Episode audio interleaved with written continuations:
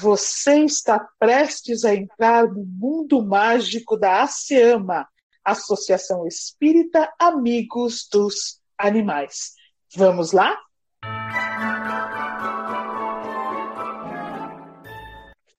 O fim de semana chegou. As crianças estavam muito empolgadas, pois iriam fazer um passeio com piquenique no bosque. A mamãe tinha preparado uma cesta cheia de coisas deliciosas e o cheirinho estava tão maravilhoso. Tudo preparado, Bibi, Dudu e Nina partiram para o bosque, com uma recomendação da mamãe para tomarem muito cuidado. Miau! Estou ansiosa para passear no bosque e vou subir em um monte de árvores. O dia está maravilhoso para escalar. De jeito nenhum, dona Nina. Você sabe que isso é perigoso. Miau! Ai, Bibi, como você estraga prazeres? Eu que sou? Se você se machucar, vai estragar o passeio de todos nós. Vamos nos divertir bastante hoje e comer também. Estou com a boca cheia d'água já. E logo chegaram ao bosque. Escolheram um lugar bem aberto para colocarem a toalha e as delícias da mamãe. Que lindo está nosso piquenique! Vamos atacar! Enquanto comiam, o cheirinho atraiu alguns amiguinhos: passarinhos, formiguinhas, alguns esquilos e até as abelhas. Venham, amiguinhos, podem comer conosco, está tudo muito gostoso. Miau! Desse jeito não vai sobrar nada para eu comer, estão atacando tudo.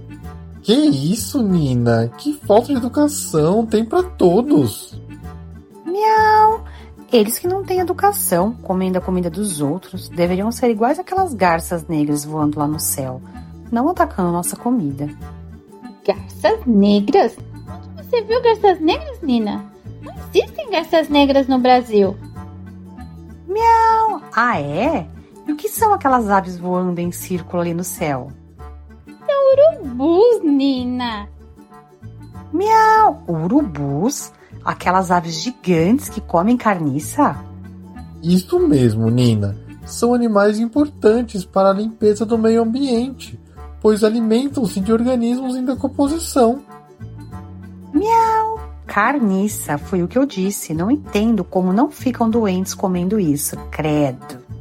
Minha nossa, só você mesmo, Nina, para pensar nisso. Os urubus apresentam grande resistência às bactérias dos alimentos em decomposição, por isso não ficam doentes quando comem. Eles também possuem um olfato muito desenvolvido. Podem encontrar comida escondida até em mata fechada.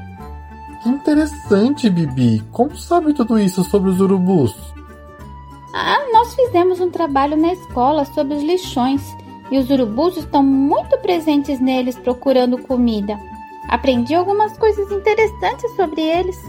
São animais que não têm órgão vocal, mas sabem bufar forte. Enxergam muito bem, o que ajuda a procurar a comida a longas distâncias. Por que eles têm a cabeça e o pescoço pelados, Bibi?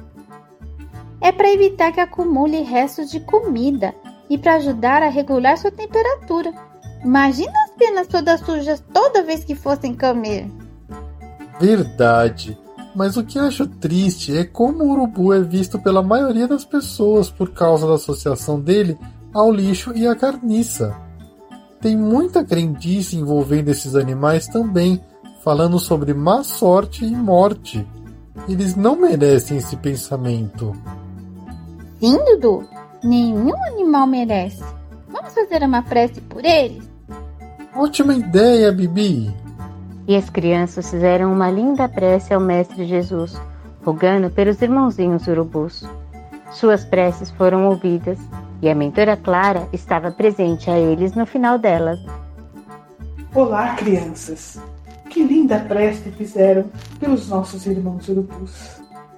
Mentora Clara, aprendemos um pouco sobre eles e não gostamos de como os urubus são vistos. São animais tão bonitos, grandes e importantes para o ambiente. Sim, Dudu. Os urubus fazem um trabalho necessário. Sofrem essa discriminação pela falta de conhecimento de algumas pessoas sobre sua importância. Seria do planeta se não fosse pelos urubus? O trabalho deles é tão, tão importante que mantém o asseamento de parte de nossas florestas. Precisamos a entender antes de mais nada que Deus, nosso Pai, não cria nada sem que não seja absolutamente necessário e que nós temos sim um dever de gratidão para com nossos irmãozinhos urubus. Eu gosto muito do urubu, mas confesso que foi depois que aprendemos mais sobre ele na escola. Antes também tinha um pouco de preconceito. Me sinto envergonhada por isso. Ah, Bibi, a palavra preconceito já diz, olha, preconceito. Uma situação pré-concebida é quando nós achamos que sabemos algo que nós não sabemos. Por isso eu vou usar uma outra palavra que precisa substituir a palavra preconceito. Essa palavra é humildade. A humildade de quem sabe que nada sabe tem muito para aprender. Aquele que é humilde busca entender as situações, estudá-las antes de deduzir que já sabe a verdade. Muitos problemas seriam evitados em nosso planeta, muito sofrimento para os animais, muito sofrimento para a humanidade, se nós tivéssemos humildade. Miau! Muito legal mesmo os urubus, principalmente porque não vão atacar nossa comida, já que não é a preferência deles. Bom, não posso dizer o mesmo desses aqui, que acabaram com quase tudo. Nina! Ah, essa Nina não tem jeito mesmo, né, crianças? Eu gostei muito desse aprendizado sobre os grandes pássaros negros do céu, os irmãozinhos urubus. É sempre necessário aprendermos sobre algo para depois tirarmos nossas conclusões. Vocês gostaram de aprender sobre eles, crianças? Até a próxima semana!